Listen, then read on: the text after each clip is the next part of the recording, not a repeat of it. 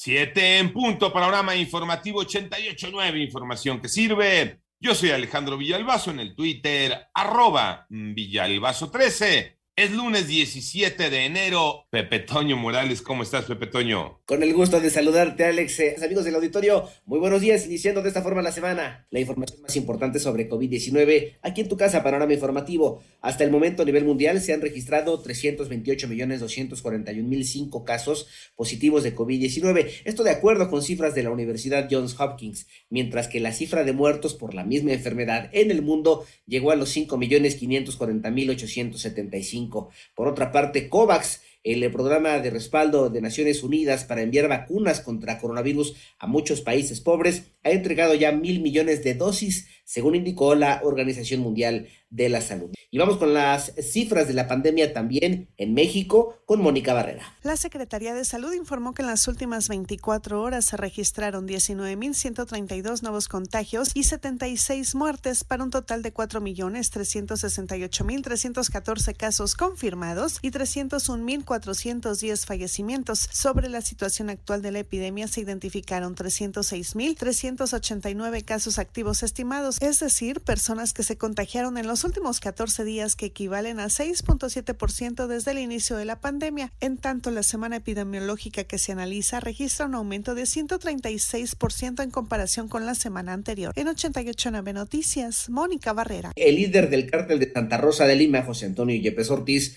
alias Carro, fue sentenciado a 60 años de prisión por secuestro. Un tribunal de juicio oral del Poder Judicial del Estado de Guanajuato lo encontró culpable a él y a sus coautores por dicho delito. En tanto, la Fiscalía General de la República descalificó las declaraciones ministeriales de 22 exfuncionarios de Pemex y representantes de la empresa Odebrecht, quienes fueron interrogados durante la investigación contra Emilio Lozoya. Por otro lado, la Comisión Metropolitana de Instituciones Públicas de Educación Media Superior publicó su convocatoria para el ingreso a Bachillerato 2022. El preregistro inició ayer y se podrá realizar en línea hasta el 18 de febrero próximo. Los interesados deben ingresar a la página www.comipems.org.mx para cumplir con este primer paso. En tanto, el registro en línea se llevará a cabo del 19 al 28 de febrero de forma presencial, del 7 al 16 de marzo. La aplicación del examen se efectuará el 18, 19, 25 y 26 de junio.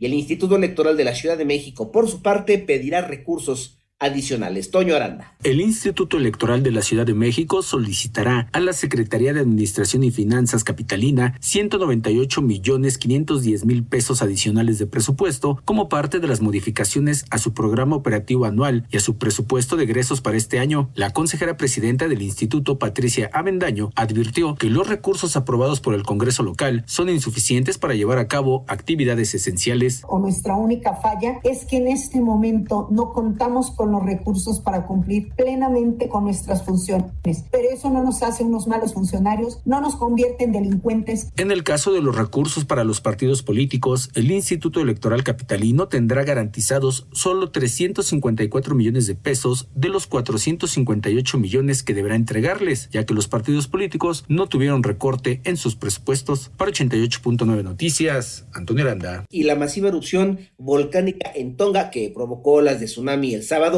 llenó de cenizas estas islas del Pacífico Sur, además de interrumpir la electricidad y perjudicar las comunicaciones. Hasta 80 mil personas podrían haber sido afectadas, dijo la Federación Internacional de Sociedades de la Cruz Roja. Además, dos personas murieron ahogadas frente a una playa ubicada en la región de Lambayeque, en el norte de Perú, luego de registrarse oleajes anómalos en varias zonas eh, costeras tras la erupción del volcán submarino en Tonga. En tanto, las autoridades de Estados Unidos identificaron al hombre que tomó como rehenes a cuatro personas en una sinagoga de Texas durante 10 horas antes de que un equipo de SWAT del FBI irrumpiera en el edificio y pusiera fin a un tenso enfrentamiento que el presidente Joe Biden calificó como un acto de terrorismo. Se trataba de Malik Faisal, Akram, un ciudadano británico de 44 años que exigía la liberación de una neurocientífica pakistaní que fue condenada por intentar matar a oficiales del ejército estadounidense en Afganistán.